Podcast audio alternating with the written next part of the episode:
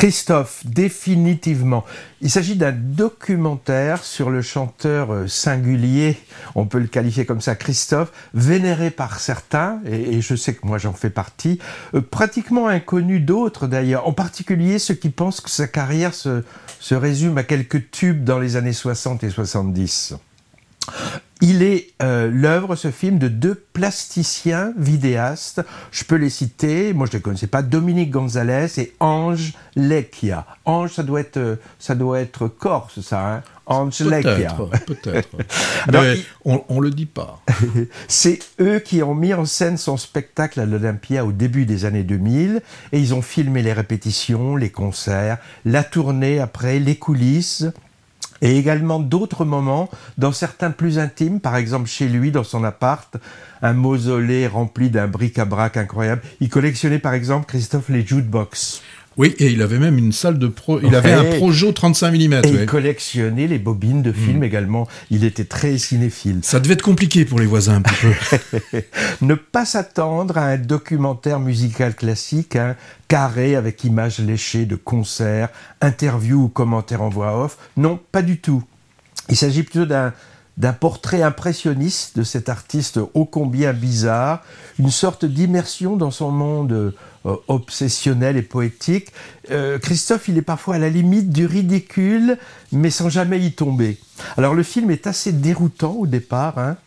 C'est une sorte de puzzle éclaté avec des images souvent floues, saturé de couleurs, avec un montage qui paraît au début assez aléatoire, et petit à petit, on a droit quand même à des morceaux musicaux sur leur longueur, et pour ceux qui connaissent le répertoire et, et, ont déjà vu l'artiste sur scène, c'est vraiment le bonheur. Hein.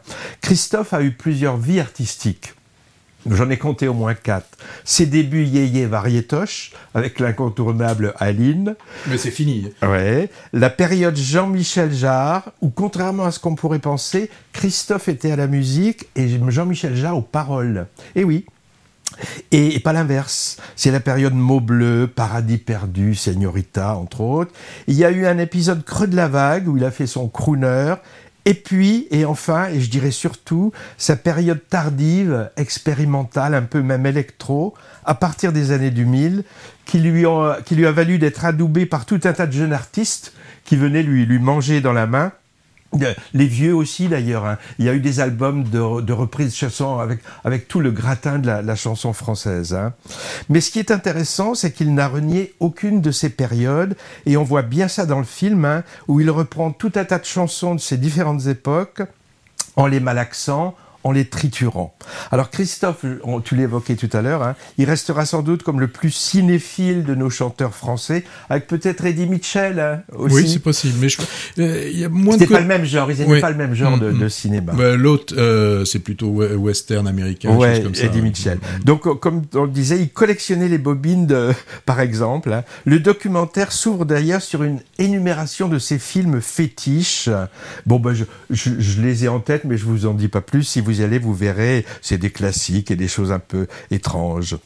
Alors ce, documentaire est vraiment un régal pour les fans, même si le côté un peu arty, entre guillemets, c'est des plasticiens vidéastes, donc ils n'ont pas voulu faire un truc classique, euh, c'est volontiers kaléidoscopique, il n'y a pas de souci chronologique, c'est un peu déroutant, surtout au début. Par contre, je ne sais pas si ça va convaincre les non-fans euh, avec ce collage sonore et visuel qui a vraiment un côté expérimental.